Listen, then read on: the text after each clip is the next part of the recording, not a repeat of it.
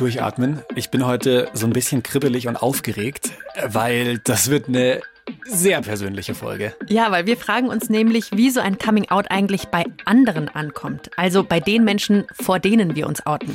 Und dafür haben wir unter anderem mit unseren Freundinnen und Freunden von früher gesprochen und sogar mit meiner Mutti. Genau, da lagen wir uns einfach in den Armen und haben eigentlich auch geweint aus Emotionen, sage ich jetzt mal. Und haben, obwohl wir eigentlich für den nächsten Tag früh raus mussten, eigentlich die halbe Nacht geredet, was einfach gut war, einfach richtig gut war.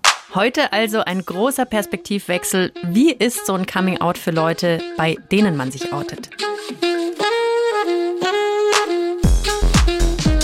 Willkommen im Club. Der LGBTIQ-Podcast von Puls mit Kathi Röb und Julian Wenzel. Es wird so unfassbar viel über Coming Outs gesprochen und wir jumpen auf den Hype-Wagon, ja. weil wir machen genau das Gleiche. Das ist jetzt schon unsere dritte Folge zu Coming Out. In unserer allerersten Folge hatten wir uns selbst geoutet. Dann haben wir mal Coming Out-Tipps eingeholt. Mhm. Warum, Julian, reden wir heute schon wieder über Coming Out? Weil uns einfach was aufgefallen ist. Also du kannst sehr viel zu Coming Outs lesen, zum Beispiel so Ratgeber, die haben dann so tolle Titel wie Zehn Tipps, wie dein Coming Out problemlos klappt oder How to Coming Out oder dann so Ratgeber für Eltern. Wie soll ich meinen Kindern die eigene Sexualität erklären? Beziehungsweise, was mache ich, wenn mein Kind queer ist? Habe ich alles im Internet gefunden. Echt nicht lang gegoogelt. Aber über eine Perspektive, da liest du so gut wie nix. Und zwar, was löst das eigentlich in jemandem aus, wenn ich dem sage, ach übrigens, ich bin schwul, lesbisch, bi, nicht binär, was auch immer, da gibt's irgendwie eine Lücke, da wird nicht drüber gesprochen. Mhm. Und jetzt könnt ihr sagen, ja, um diese Leute geht's ja auch in dem Moment nicht, weil das Coming Out ist ja jetzt erstmal was total Persönliches für Queerios. Das stimmt auch, aber für die meisten anderen Personen ist das ja auch ein besonderer Moment. Also wenn sich zum Beispiel deine Tochter als trans outet und daraus können wir auch super viel für uns ableiten, so Tipps oder so. Mhm. Oder zumindest aus den Reaktionen von Freundinnen lernen und das so ein bisschen besser einordnen, wenn wir nachfragen. Also was geht in diesem Moment in ihnen vor? Hast du dir damals bei deinen ersten Coming-Outs Gedanken gemacht, wie deine News so bei den anderen ankommen könnten? Also wie es denen vielleicht damit geht? Nur. Das, okay. ja, klar. Also für mich, ich glaube, das liegt ein bisschen daran, dass ich sehr harmoniebedürftig bin. Mhm.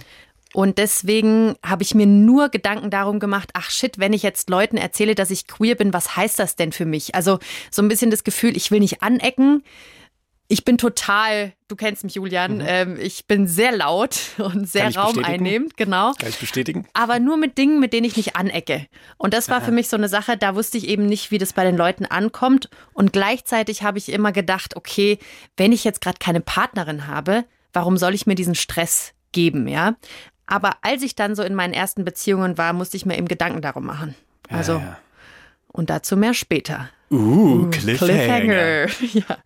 Ich finde es spannend. Bei mir war es ein bisschen anders. Also klar hatte ich Angst, wie die anderen reagieren könnten, aber was das jetzt in denen auslösen könnte, das war mir sowas von Bums. Ich dachte mir nur, solange ihr danach noch cool mit mir seid, alles in Ordnung. Wenn ich euch da jetzt aber ein großes Trauma reinstürze, ist war mir in dem Moment vollkommen egal. Ich habe halt die ganze Zeit nur gedacht, ah, wie kann ich das jetzt irgendwie überstehen? Wie ist es so für mich am besten? Und es klingt erstmal nach dem krassesten Ego-Trip überhaupt. Oh, ich finde, das klingt gesund, ehrlich gesagt. In dem Moment war ich halt auch einfach, ja, so krass mit, mit meinen Gefühlen so beschäftigt. Ich hatte keine Kapazität, mir groß Gedanken zu machen, wie das bei den anderen ankommen könnte. Hauptsache, ich krieg's irgendwie über die Bühne. Das machen wir jetzt. Nach Jahren machen wir uns ja endlich Gedanken. Wie geht's den anderen? Und wir haben unsere besten Freundinnen von früher mal gefragt, wie das denn so für sie war mit dem Coming Out. Und ich habe mich dafür extra mit Svenja getroffen. Und Svenja ist ein absolutes Goldstück. Und ich wünsche jedem und jeder von euch da draußen eine Freundin wie Svenja, weil oh. Ja, sie ist, wir wohnen seit ungefähr, glaube ich, zehn Jahren oder so nicht mehr in der gleichen Stadt. Mhm. Und trotzdem ist sie so selbstverständlich Teil von meinem Leben. Und es gibt kein Thema, mit dem ich nicht am liebsten noch mal eine halbe Stunde oder so mit Svenja drüber schnacken würde, was sie davon hält. Also weißt du, so eine Freundin, wo du dir denkst, hey, das Gespräch ist nie vorbei. Es geht immer weiter. Und ich war auch tatsächlich bei diesem Interview hammer aufgeregt. Und ich habe in meinem Leben schon viele Interviews gemacht. Und spannenderweise kann ich mich nicht mehr an mein Coming Out bei Svenja erinnern. Und deswegen habe ich sie mal gefragt, wir haben Käffchen getrunken und so, habe ich sie mal gefragt, wie das so für sie war, als ich mich vor ihr geoutet habe. Also ich habe auch noch mal ganz schön drüber nachdenken müssen, wie das war. Es gab da so mehrere Etappen. Also einmal hattest du mir das gesagt, als wir in der Flutmulde saßen, da wo wir immer mal ganz gerne so heimlich eine geraucht haben. Flutmulde für euch da draußen ist bei uns in Landshut so ein kleines Flüsschen, wo man gerne abhängt. Ja, da hatten wir irgendwie so zusammengesessen und ich weiß noch, dass du dann irgendwann so, ja, Svenja, ich glaube, ich glaube, ich stehe auf auf Mädels. Und ich dann gesagt habe, so, ja, voll cool. Du bist jetzt irgendwie auch im Club. Und es ist ja nicht nur so, dass es diesen einen großen Moment gab.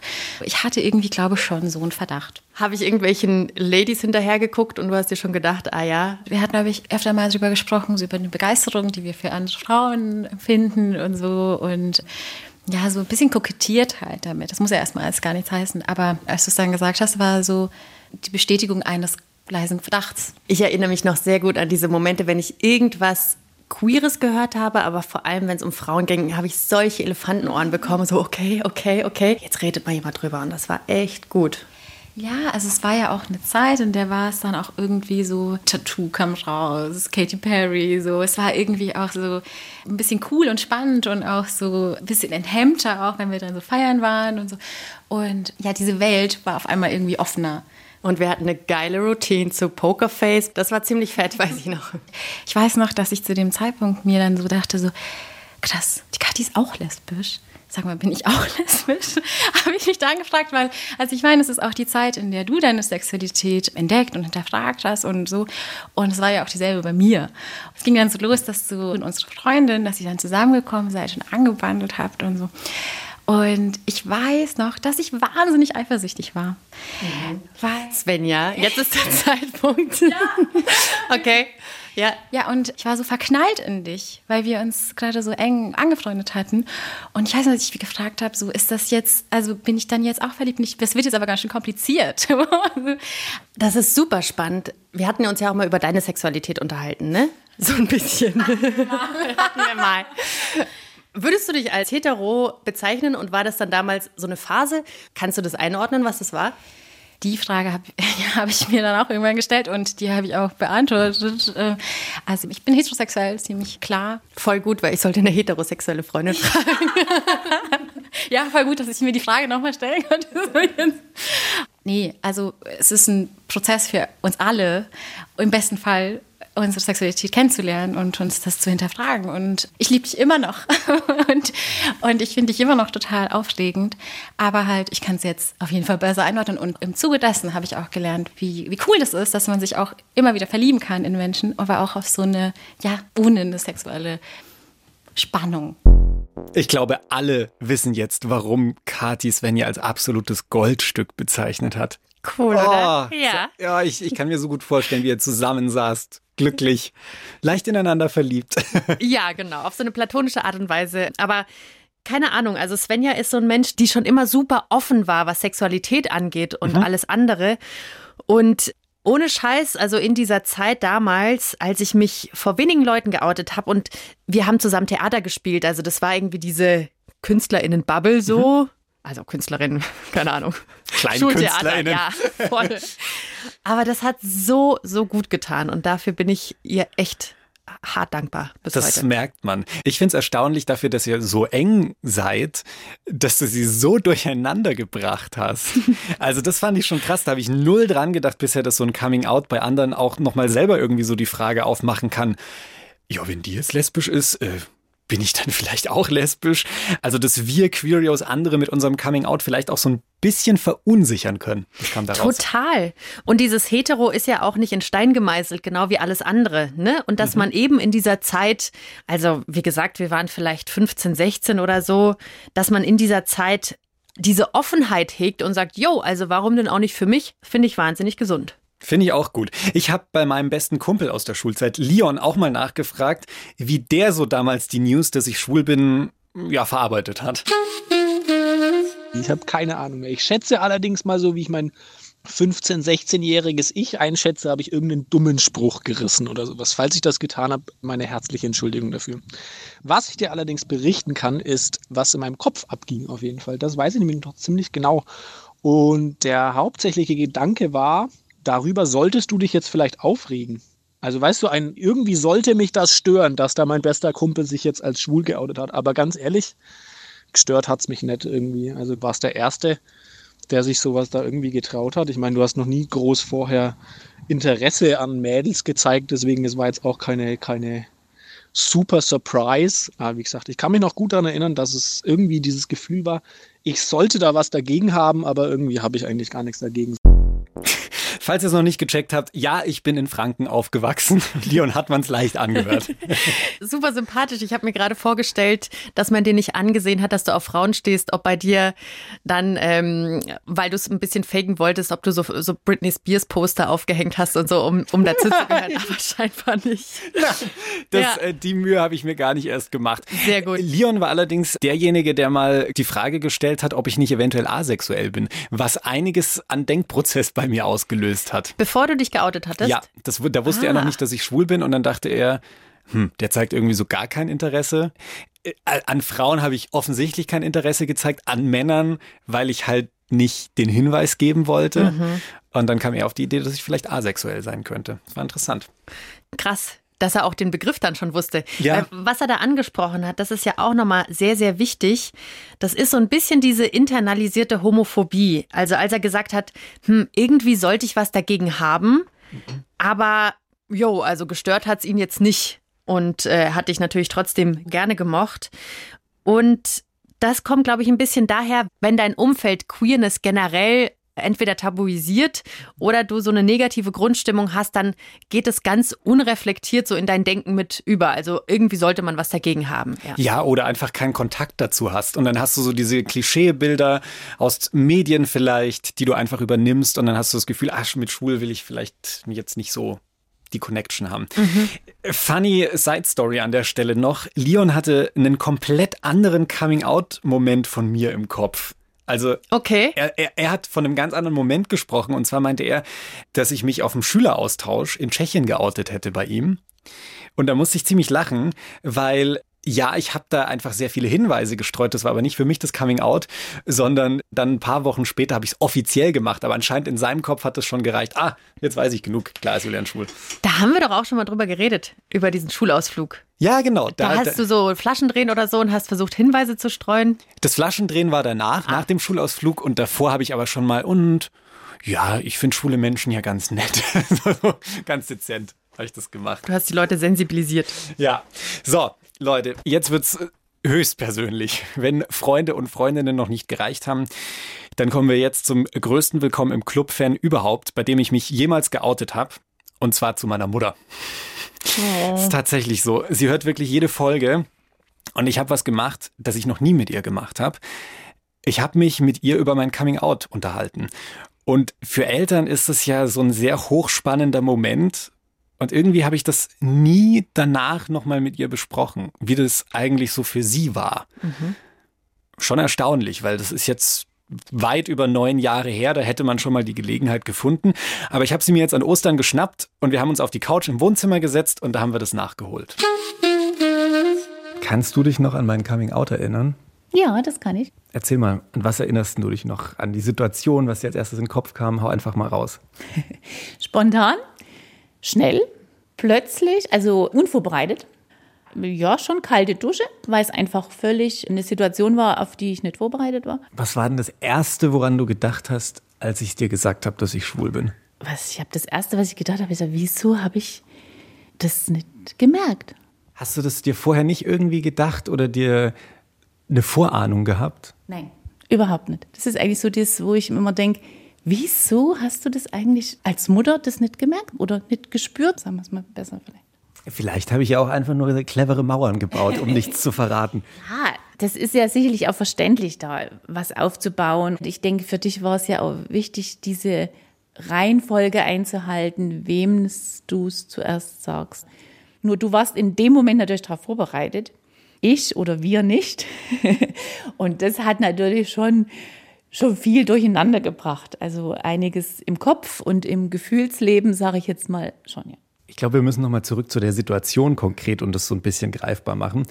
Du musstest in zehn Minuten in die Arbeit fahren, das wusste ich. Und ich habe dich kurz bevor du losgefahren bist genommen, hab dich ins Gästezimmer Ja, gezogen genau. und hab dir das erzählt. Ich denke, was will er denn jetzt? Was ist denn, was? Er hat mich so zur Seite genommen. Also wir reden ja eigentlich immer, also in der Wohnung laut und so kurz bevor ich gehe, äh, Mutter, geh mal her, ich muss dir mal was sagen. Also ich habe gedacht, was ist jetzt los? Es ging ja recht schnell und dann realisiert man das eigentlich in dem Moment nicht und ich bin dann ja weg, weil es so geplant war. Hätte natürlich innerlich einfach bleiben wollen. Ich glaube, ich habe dich in den Arm genommen und habe gesagt, ich muss aber jetzt leider los und wollte eigentlich Dinge erledigen, aber dafür hatte ich überhaupt keinen Kopf. Also ich, ich weiß, ich stand damals in der Fußgängerzone und habe gedacht, wo wollte ich eigentlich hin? Und habe gedacht, wurscht, das mache ich jetzt einfach nicht, sondern ich bin dann einfach die Zeit auf und ab gelaufen und habe mich auch gefreut, dass ich niemand getroffen habe, der, der mich wahrscheinlich gesagt hat, wie schaust du denn aus? Und habe einfach, ja, Gedanken geordnet, Das war mir ja total wichtig, dass du danach eben abhaust, dass es eben keine Fragen gibt, weil das wäre für mich die schlimmste Vorstellung überhaupt gewesen, dass wir hier sitzen und du mich eine Stunde danach mit Fragen löchern könntest. Das wollte ich genau verhindern. Ja. Verstehe ich jetzt natürlich auch. Damals habe ich es natürlich als jetzt, gerade wieso jetzt, wieso vor der Arbeit, wo man sich dann 100 Prozent konzentrieren muss. Und ich weiß, heute fällt mir das Denken einfach schwer. Aber es war natürlich eine Situation, die man in seinem Leben nicht vergisst. Das ist richtig. Warst du überfordert in der Situation? In der ganz spontanen Situation war ich überfordert, das stimmt. Aber ich habe mir dann bewusst eine halbe Stunde Zeit danach genommen, wollte noch was erledigen, habe das nicht erledigt, habe aber die Zeit für mich genommen und habe geordnet im Kopf. Was hast du da gemacht? Das wusste ich gar nicht. Ich wollte irgendwie in der Stadt noch was erledigen und habe die Erledigung einfach abgesagt für mich und bin einfach durch die Stadt gelaufen. Und habe mir einfach darüber Gedanken gemacht und habe das relativ schnell geordnet und habe eigentlich für mich gedacht, Moment, stopp. Es geht jetzt überhaupt nicht um mich, sondern es geht um mein Kind, was ich liebe. Der ganze Tag war natürlich, sagen wir mal, aufgewühlt innerlich und schon mit Adrenalin hochgepusht. Ich kann mich auch noch gut daran erinnern, du hast mir von der Arbeit aus deine SMS geschrieben, wo du, ich kann mich nicht mehr an jedes Wort erinnern, aber wo du sowas wie geschrieben hast, so ist alles in Ordnung und danke dir. Ja, okay, ja. Was ging dir da so an dem Tag so noch so in dir vor? Ja, da geht unheimlich viel in einen vor. Also es ist so dieses Zum Beispiel? zum Beispiel, ja, schon ganz spontan, muss ich jetzt ehrlich so sagen, so dieses Gefühl, man denkt natürlich, okay, man ist jetzt in dem Alter, das Kind ist in dem Alter, wann kommen Enkel? Ohne das in den Vordergrund zu stellen. Aber genau das habe ich eigentlich für mich dann ganz schnell und habe ich ja heute noch sehr auf dieser Schiene gelegt, wo ich sage, das geht überhaupt nicht um mich. Also ich kann mir, muss mir dann mehr Kinder anschaffen, um einen Enkel zu haben, oder ich muss mir, ich, das, ist, das geht überhaupt nicht in dem Moment um mich. Irgendwie verständlich, dass du in dem Moment an Kinder gedacht hast, aber hey, ich war da gerade mal 18, also ich hoffe nicht, dass du dir da schon ernsthaft Enkel gewünscht hast. Nein, aber das ist der, ja der Gedanke, den man damit verbindet, den man, wo man gewisse Dinge ausschließt. Was mich jetzt natürlich im Nachhinein über die vielen Jahre und mit der Beschäftigung damit und mit dem Thema umgehen, einfach umgehen, weil vorher bin ich mit dem Thema nicht umgegangen. Also muss ich ehrlich sagen, ich habe es einfach kalt gelegt, weil es mich einfach nicht neg weder negativ noch positiv berührt hat. Und das sind so die ersten Gedanken, die du denkst. Obwohl ich natürlich auch in dem Moment dran gedacht habe, dass ich eigentlich viele kenne, die schwul oder lesbisch sind und ich auch mit denen zu tun habe. Das finde ich ganz spannend, weil du gerade gesagt hast, das hat für dich eigentlich nie eine Rolle gespielt, weil das war schon auch so den Eindruck, den ich immer hatte. Ich hätte jetzt nicht das Gefühl gehabt, dass du irgendwie Probleme hast mit Schwulen und Lesben. So, es war kein Thema. War kein Thema. Nee, also kein, genau, weder noch. Ja, und plötzlich war es dann aber ein ganz, ganz großes Thema für meine Mom, für meine Eltern. Huh, ist schon ein bisschen weird, so ein Interview mit der eigenen Mutter zu hören. Äh, ja, das glaube ich. Super schön. Hallo an äh, deine Mom. Liebe Grüße gehen raus. Es ist super intensiv, was sie gesagt hat. Ich stelle mir wirklich diese Situation vor, wenn sie da so total in Gedanken durch die Stadt läuft, ne? Und ich dachte auch bei diesem Move, den du gebracht hast, so zehn Minuten bevor sie zur Arbeit gehen muss, ist krass. Und gleichzeitig aber glaube ich tatsächlich gar nicht die dümmste Idee, weil Vielleicht kennt ihr das Gefühl, wenn man sich vor jemandem outet, dann versucht man jede Geste, jede Mimik der anderen Person zu interpretieren. Ne? Jo. Und das kann, äh, ja, keine Ahnung, ein bisschen Mund verzerren, das kann alles sein. Und deswegen cool, dass deine Mutter diesen Moment für sich hatte. Also, dass sie auch in der Zeit dann, ja, einfach mal ganz kurz so ein Verdauungsspaziergang oder was auch immer. Ich glaube, das ist super wichtig. Und dieser Gedanke mit dem Enkel, klar, du hattest ja auch mal erzählt, du hast von dir selbst gedacht, hey, irgendwann mal eine Frau, ein Haus, mhm, ja. ein Golden Retriever war es, glaube ich, oder Border Collie. Aber auf jeden Fall, wenn du von dir selbst dieses Bild hast, ist ja auch klar, dass deine Mutter das irgendwie hat, so, ne? klar. ne?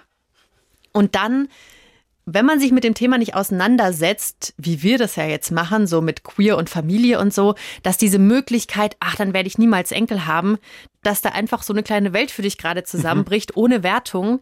Das ist völlig verständlich. Eigentlich so ein bisschen das Gleiche, was bei mir während des inneren Coming-Outs passiert ist, dass da für mich so eine Welt zusammengebrochen ist, habe ich in der ersten Folge erzählt, dass das da nochmal in ähnlicher Form mit den ganz ähnlichen Gedanken passiert, aber beim äußeren Coming Out und dann eben bei der anderen Person. Genau. Und innerhalb eines Nachmittags. Ja, das ist schon krass. Eigentlich irre, was ich da ihr zugemutet habe. Aber auch ganz schön verantwortungslos. Meine Mutter ist Krankenschwester, was ich ihr da zugemutet habe. Den ja. Patienten. Oh, sorry, Leute. Sie hat sich ja trotzdem eine tolle, tolle Arbeit gemacht an dem Tag. Aber ja, und wie ging es denn dann weiter? Wie war so die Stimmung bei dir zu Hause und so die Tage drauf? Ja, das war echt spannend, weil was ich nicht wusste, ist, dass sie sich diese Vorwürfe gemacht hat. Mhm. Also, dass sie irgendwie sich gefragt hat, warum habe ich das nicht gecheckt? Und diese Frage will ich euch auch gerne aus dem Kopf holen. Wann immer sich mal jemand bei euch outen wird, ihr braucht euch keine Vorwürfe bitte machen, warum ihr das nicht eher gecheckt habt. Weil ich kann aus eigener Erfahrung sagen, dass man als ungeouteter Mensch sehr clever Mauern bauen kann mhm. und alles abschottet, was irgendwie in diese Richtung geht, damit einfach niemand checkt, was einen gerade beschäftigt. Und das ist, glaube ich, nochmal ein wichtiger Punkt, weil das habe ich schon auch gemerkt, dass das meine Mom die nächsten Tage beschäftigt hat und noch ein paar andere Sachen. Woran ich mich noch in den Tagen nach meinem Coming Out sehr gut erinnern kann, ist, dass du es schnell gefühlt für mich der gesamten Verwandtschaft erzählt hast und auch deinen ArbeitskollegInnen. Warum hast du das gemacht? Das ist vor allem eine Frage, die ich mir damals gestellt habe. Also mir war das eigentlich ganz wichtig, weil eigentlich das Innere eigentlich immer zu Menschen gehört, die ich mag und mit denen ich eine Verbindung habe. Also das heißt, ich habe das also schnell den Großeltern von dir erzählt, weil ich einfach den Austausch gebraucht habe. Und mir war eigentlich trotzdem diese Reaktion nicht unwichtig, die dann sensationell positiv war. Also, was ich mir ja auch überhaupt nicht vorstellen konnte. Ja, und äh, Arbeitskollegen, es ist so, also gewiss nicht allen, aber gewiss Einzelnen, zu denen man schon sehr, sehr viel Kontakt hat, wo man auch mit, ja, die Kinder gleich alt sind und ich einfach dieses Gefühl habe, ich bin eigentlich stolz darauf, das jetzt sagen zu können. Ich war, also im ersten Moment muss ich sagen, war ich damals ein bisschen überfordert, weil ich mir dachte, jetzt mach mal, mach mal halblang. Also so schnell müssen wir jetzt hier nicht machen. Aber natürlich eigentlich total cool, weil du mir damit sehr viele Schritte abgenommen mhm. hast. Also ich musste halt nie bei Oma und Opa anrufen ja. und es denen dann nochmal ja, sagen. Ja. Ich habe es am gleichen Tag dann auch noch dem Vater gesagt. Mhm. Ich habe es ja bewusst getrennt gemacht, weil das war für mich die absolut gruseligste Vorstellung, dass wir irgendwie hier gemeinsam am Mittagstisch sitzen, ich es euch sage und wir dann nach einer Stunde Zeit haben, zu dritt zu reden. Das wollte ich auf gar keinen Fall. Aber ich habe es ihm am gleichen Abend noch gesagt. Wann habt ihr dann das erste Mal drüber gesprochen? Als ich abends von der Arbeit nach Hause kam. Und ich eigentlich deinen Vater äh, so vorgefunden habe, wie ich ihn eigentlich gar nicht oder selten erlebt habe. Vielleicht nur einmal vorher.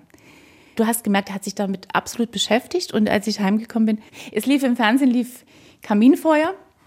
Und es war der erste Satz, den er zu mir gesagt hat, den werde ich auch nie vergessen. Heute habe ich einen Schnaps gebraucht. Und genau, da lagen wir uns einfach in den Armen und haben eigentlich auch geweint aus Emotionen, sage ich jetzt mal. Und haben, obwohl wir eigentlich für den nächsten Tag früh raus mussten, eigentlich die halbe Nacht geredet, was einfach gut war, einfach richtig gut war. Und wie war so das Gespräch? Ja, wir waren natürlich beide von heute überfordert, von dem damals heute. Waren natürlich, wo man sagt, boah, das hätte man jetzt so nicht erwartet, aber es war eigentlich die erste Reaktion auch von ihm. Moment, das ist unser Kind und so wie er ist, ist er und so wie er sein Leben lebt, lebt er es und wir werden ihn immer lieben. Oh. Das von seiner eigenen Mutter zu hören, das ist echt schön. Cool. Ja. Super intensiv, super schön. Aber eine Frage habe ich. Also, deine Mutter hat gesagt, sie hat es ihren ArbeitskollegInnen gesagt mhm. und dann auch deiner Familie. Mhm. Und wie war das für dich? Also, ich weiß, dass ich bei mir ganz froh darum war, das selbst in die Hand nehmen zu können. Wie war das für dich, dass sie da Einfach genau, vormarschiert ist schon Dass mal. sie da vor, vormarschiert ist, ja. Ja, also in, in dem Moment wirklich katastrophal. Mhm. Also was heißt katastrophal, aber ich kam mir so vor, hey, du musst doch jetzt nicht, bitte nicht gleich der ganzen Welt erzählen. Also so die Angst, die man eigentlich hat, wenn man sich in der Schule outet, dass es am nächsten Tag die komplette Schule weiß. Und das hat sich in dem Moment so ein bisschen angefühlt. Ich konnte es dann allerdings ziemlich schnell verdauen, weil die Reaktionen positiv waren und ich dann auch sehr schnell gecheckt habe, oh wow, sie nimmt mir gerade sehr viel ab. Mhm. Weil was einem die Leute nicht sagen vor deinem ersten Coming Out, das bleibt ja nicht das letzte, sondern du wirst dich noch hundertfach outen in deinem Leben. Und da vielleicht mal so 40 schwere erste Coming Outs schon mal weggenommen zu bekommen, um die nicht noch machen zu müssen, das fand ich dann wirklich schon cool. Aber im ersten Moment war es totale Überforderung und ich habe sie damals nicht gestoppt, aber ich weiß, dass ich da so ein bisschen wie Schnappatmung innerlich bekommen habe und mir gedacht habe, huh, also hoffentlich steht sie morgen jetzt nicht hier auf dem Marktplatz und brüllt im kompletten Dorf noch rum. Mhm. Das kennt ihr aber vielleicht auch. Das ist doch dieses Gefühl, du hast bis zu diesem Zeitpunkt dieses Coming Out so wahnsinnig geplant, wie du auch vorhin ja. gesagt hast, dir Mauern aufgebaut und dir ganz präzise aussuchen können, wem sage ich das jetzt, zu welchem Zeitpunkt. Und dann nimmt es so selbst Fahrt auf. Und ich finde es total cool, diese Seite des Coming Outs mal zu hören, weil sie hat sich da ja auch Gedanken gemacht. Und ich fand es total schön, wie sie gesagt hat, ja, sie ist da irgendwie auch stolz drauf. Und natürlich erzählt man über Dinge, auf die man stolz ist, gerne was. So auch den KollegInnen zum Beispiel oder FreundInnen. Und das fand ich eigentlich ganz schön, weil diese Perspektive habe ich damals nicht so schnell hinbekommen, dass ich das Gefühl habe, sie wäre stolz auf mich gewesen und macht das deswegen nochmal. Also auf jeden Fall super, super krass, das alles nochmal so zu hören und zu besprechen. Und so ein Coming Out kann Eltern ja echt nochmal plötzlich so vor ganz neue Fragen und Herausforderungen stellen. Das merkt man wieder. Ja. Eltern, FreundInnen, aber auch wenn es umgekehrt läuft, also wenn sich zum Beispiel ein Elternteil bei den Kindern outet, zum Beispiel als trans. Und bei Lisa war das so. Und willkommen im Club Ultras kennen Sie schon indirekt. Das ist nämlich die Tochter von Julian aus unserer SpätstarterInnen-Folge. Und Julian hatte sich erst mit 50 als trans geoutet. Und in der Folge hat uns Julia noch erzählt, dass er total gehadert hat, als er seiner Tochter Lisa erzählen sollte, weil er sich nicht so richtig sicher war, was er da mit seiner Tochter antut. Ja, kann man schon mal so drüber nachdenken, weil auch für Lisa ändert sich in dem Moment ja super viel. Sie trägt das Coming Out ihrer Mutter dann ja auch ein Stück selbst, wenn sie zum Beispiel in der Schule drauf angesprochen wird, solche Situationen. Aber wie war das so aus Lisas Perspektive damals? Heute finden wir es raus, weil ich habe dich mit Lisa getroffen. Lisa, du musst mir ein bisschen helfen am Anfang, weil ich habe keine Ahnung, wie ich jetzt mit dir richtig über Julian rede. Also, was ist Julian für dich? Deine Mama oder dein Papa? Also, für mich ist es weiterhin die Mama, weil es wäre merkwürdig für uns beide, glaube ich, gewesen, wenn es jetzt mein Vater ist. Aber ich würde jetzt im Gespräch, damit es mit den Pronomen auch flüssig läuft, einfach dann den Vornamen Julian benutzen. Okay, machen wir gerne. Das heißt aber, du sagst auch noch Mama zu Julian, oder? Ja, genau, genau. Wann wurde dir denn klar, dass Julian trans ist. Kannst du dich noch an den Moment erinnern? Das hat alles angefangen, als ich so 15 war. Und dann ist es halt Thema geworden. Das hat angefangen eigentlich dadurch, dass Julian gemerkt hat, dass er vielleicht eher sich nicht fühlt wie eine Frau, die sich zu Männern hingezogen fühlt, sondern eher eben die männliche Rolle einnehmen würde. Und damals habe ich mir gedacht, ja okay, ich habe davor auch noch nie was gehört vorher und habe das dann mal so ein bisschen beobachtet und richtig gemerkt, ah jetzt wird's ernst, habe ich erst als dann auch körperliche Veränderungen begonnen haben, dann habe ich so richtig verstanden, was es eigentlich bedeutet. Wie muss ich mir das vorstellen? War das so das klassische Gespräch am Küchentisch, wie man sich immer vorstellt, so jetzt müssen wir uns mal hinsetzen und reden? Oder war das eher so ein schleichender Prozess? Wie lief denn das bei euch ab? Eher ein schleichender Prozess, weil wir auch so angefangen haben, zusammen irgendwie Serien zu schauen, wo es dann um LGBTQ-Leute ging oder Filme oder so. Und da ist es schon so ein bisschen ins Leben gekommen, würde ich sagen. Und dann gab es halt immer mehr Veranstaltungen dementsprechend, wo der Julian dann auch hingegangen ist. Zum Beispiel gibt es auch so einen Transmann-Verein in München und dann hat er natürlich erzählt, ich bin da, ich habe die und die Leute kennengelernt und die Erkenntnisse getroffen. Aber ein so ein großes Gespräch vom Coming Out gab es eigentlich nicht so, woran ich mich erinnern könnte. Was ging dir damals durch den Kopf? Also ich stelle mir das maximal überfordernd vor. Also ich mit 15 selber irgendwie in der Pubertät, ich musste erstmal mit mir klarkommen und dann noch so eine Big News irgendwie zu hören. Also am Anfang habe ich es ein bisschen ignoriert und dachte mir, ja, ich weiß jetzt nicht genau, was das bedeutet. Ich warte mal ab, was passiert. Und dann hat es schon auch irgendwann bei mir selber so ein paar Identitätsfragen aufgeworfen, weil ich mich dann auch gefragt habe, ja, vielleicht habe ich auch Dinge an mir, die vielleicht jetzt stereotypisch eher männlich zugeschrieben wären. Warum habe ich jetzt nicht das Verlangen, einfach irgendwie mich umoperieren zu lassen? Oder müsste ich das haben? Oder habe mich dann auch mit irgendwelchen konservativen Stimmen auseinandergesetzt, was die sagen, um irgendwie so die Meinung zu bilden. Also es war schon ein bisschen verwirrt am Anfang auf jeden Fall. Aber irgendwann ist es dann einfach Normalität geworden. Ja. Das klingt aber auch so, dass du bis zu dem Zeitpunkt des Coming-Outs von Julian jetzt nicht wirklich Berührungspunkte mit Trans-Sein oder Trans-Leuten hattest. Hast du dich dann zu dem Zeitpunkt das erste Mal damit beschäftigt? Ja, das habe ich davor wirklich noch gar nicht so gekannt. Und jetzt im Nachhinein weiß ich gar nicht warum, weil ich jetzt zum Beispiel auf irgendwie sozialen Medien und YouTube und so danach so oft darauf gestoßen bin, ohne jetzt direkt danach zu suchen. Aber davor hatte ich das echt gar nicht auf dem Schirm. Hast du dir das dann eher selber, sage ich jetzt mal, zusammengesucht und dir Infos geholt oder hast du dann mit Julian häufig drüber gesprochen?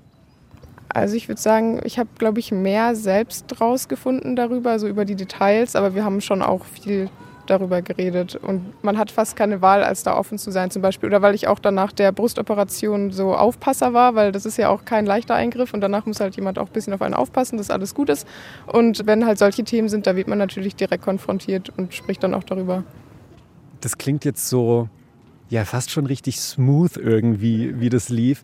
Aber gab es mal so Momente, wo du dir gedacht hast, oh scheiße, da brauche ich jetzt irgendwie noch mal einen Moment für mich. Irgendwie bin ich da jetzt noch nicht so schnell mit dabei, wie vielleicht Julian schon so weit ist. Ja, also da gab es auf jeden Fall den Moment, als dann so die Hormontherapie angefangen hat und dann habe ich da eben Tabletten und so in der Wohnung rumliegen sehen und dann wurde mir auf einmal klar, oh, jetzt wird's ernst und da wird es dann wirklich körperliche Veränderungen geben.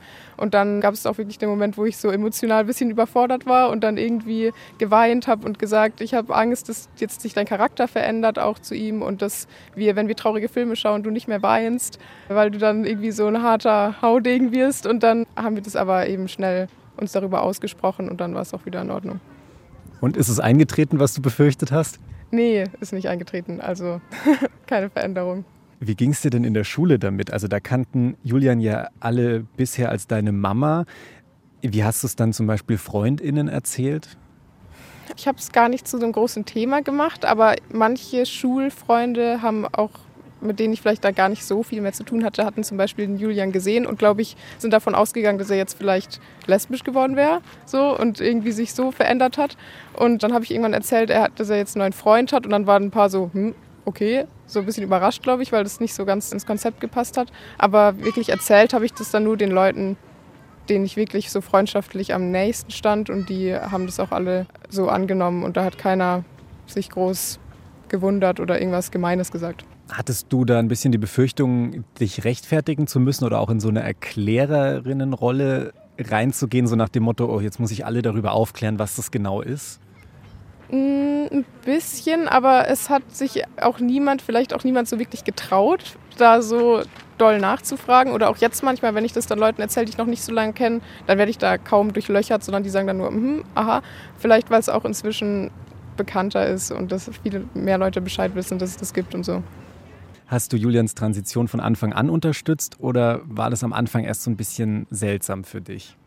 Also skeptisch war ich nicht wirklich, aber ich habe es zu Anfang eher in dem Sinne unterstützt, dass ich nichts dagegen gesagt habe. Aber ich habe das so ein bisschen beiseite geschoben und mir, mich nicht jetzt groß bemüht, einfühlsam zu sein oder irgendwie das Gespräch so viel gesucht. Und das kam dann erst später, als ich auch gezeigt habe, so, ah ja, das ist wirklich, das macht psychisch was richtig Gutes mit ihm und das ist wirklich so positiv, lebensverändernd und dann kann man gar nicht anders, als es zu unterstützen.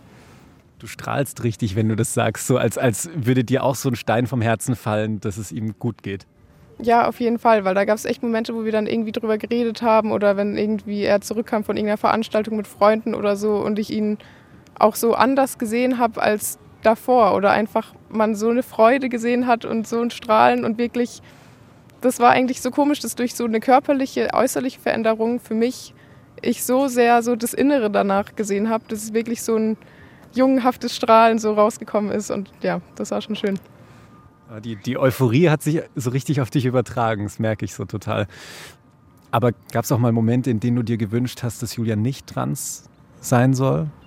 Das waren vielleicht dann Momente, in denen ich gedacht habe, okay, vielleicht so eine Operation ist ziemlich gefährlich und ich so ein bisschen Schiss hatte, was, wenn da was passiert, kann man das nicht vielleicht auch einfach bleiben lassen.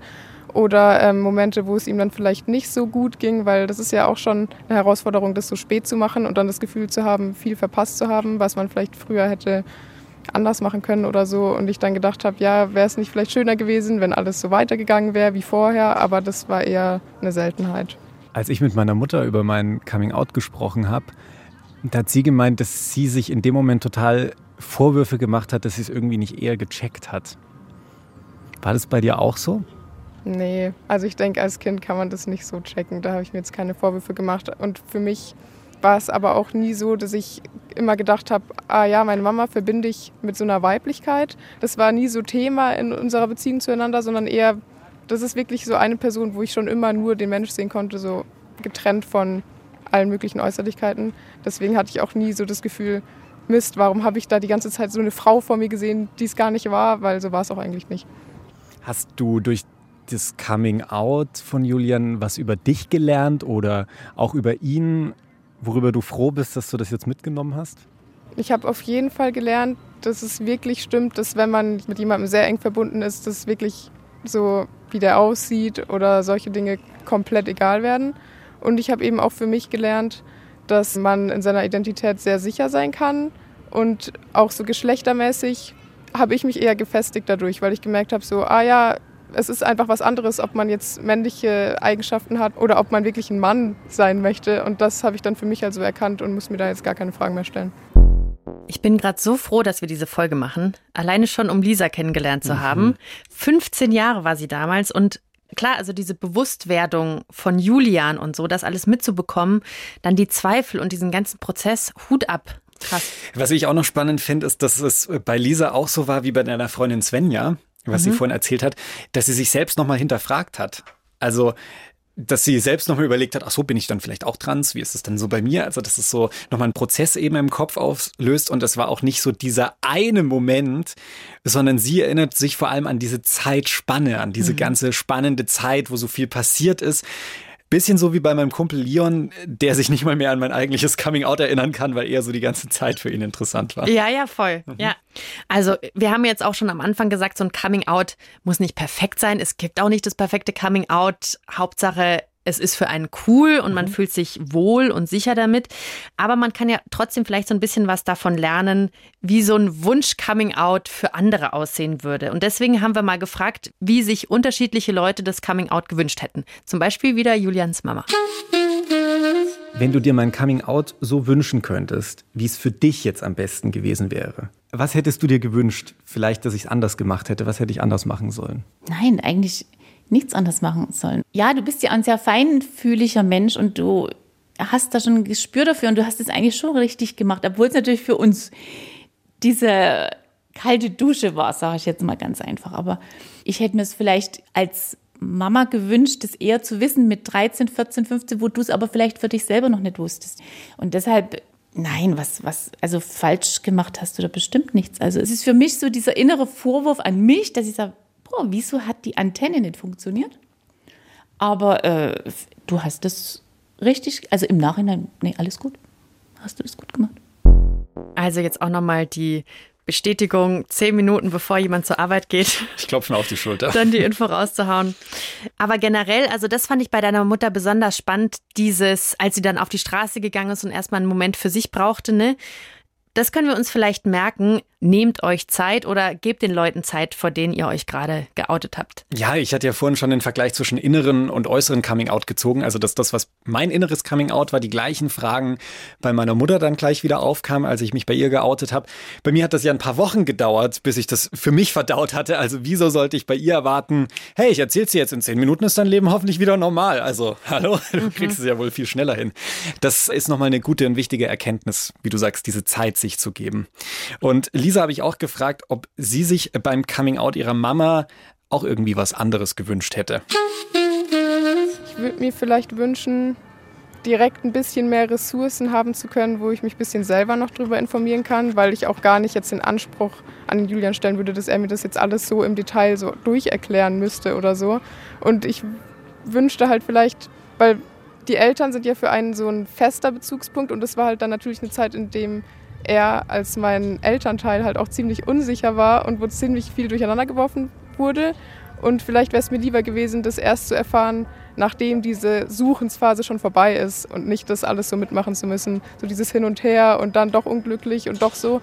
Also es wäre vielleicht einfacher gewesen, aber es war jetzt auch trotzdem so in Ordnung, wie es alles war voll der gute Punkt. Das ist ja auch wahnsinnig schwierig, da so eine Balance zu finden, ne? Mhm. Weil du willst jemanden mitnehmen auf deiner Reise durch deinen Prozess, dass du nicht morgen hier Übrigens, ich bin jetzt Julian, einfach so vor der Tür stehst und mhm. gleichzeitig aber auch diese Momente, wo du oder diese Dinge, die du vielleicht für dich behalten kannst oder erstmal mit dir ausmachen kannst, stelle ich mir echt schwer vor. Das heißt jetzt natürlich aber nicht, dass man sich erst outen soll, wenn man sich selbst maximal sicher ist, dass das dann der richtige Zeitpunkt ist, weil das könnt ja ihr selbst entscheiden.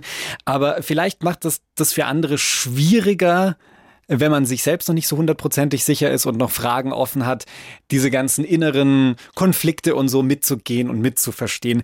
Kann man ja einfach mal drüber nachdenken. Mhm. Und Svenja, das mhm. Goldstück? Ja, die Bäckchen ja. gehen nach oben bei Gati. Ja, Svenja habe ich auch noch mal nach einem Tipp gefragt.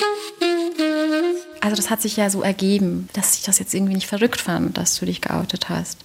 Hat sich ergeben aus den Erfahrungen, die ich davor gemacht habe. Hätte ich jetzt die nicht gehabt, hätte ich mich ja unter Umständen auch ja, vielleicht verletzend dir gegenüber verhalten können.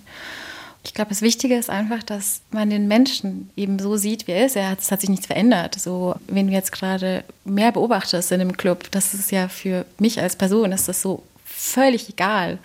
Und als zweites würde ich sagen, das ist mir jetzt so nach Jahren klar geworden, dass anzuerkennen, was für eine wahnsinnige Leistung das ist. Also was du da durchgemacht hast, um dann damit nach draußen zu gehen. Das war mir gar nicht klar zu dem Zeitpunkt. Und es wird mir jetzt immer mehr klar und das ist irre. Und dafür dürfte man auch einfach ein bisschen Anerkennung verteilen, wenn man auch jemanden so gern hat. Das ist eine Riesenleistung. Ja, ist es. Vielen Dank. ist jetzt nicht wirklich ein Tipp, aber super süß auf jeden Fall. Ja, aber ein Tipp ist schon mit dabei und zwar dieses, hey, eigentlich unterm Strich, wenn ihr Willkommen im Club hört, macht ihr schon alles richtig.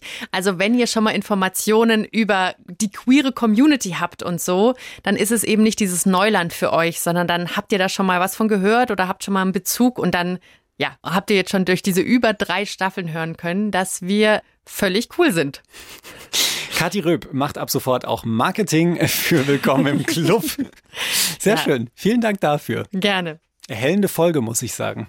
Total. Und falls ihr da draußen jetzt noch Tipps habt, Themenvorschläge oder einfach nur richtig viel Lob oder Kritik, ja. schickt sie gerne an willkommen im Club at deinpuls.de oder einfach eine Nachricht über unseren Insta-Account oder eine Sprachnachricht an 0151 12 18 4 mal die 5.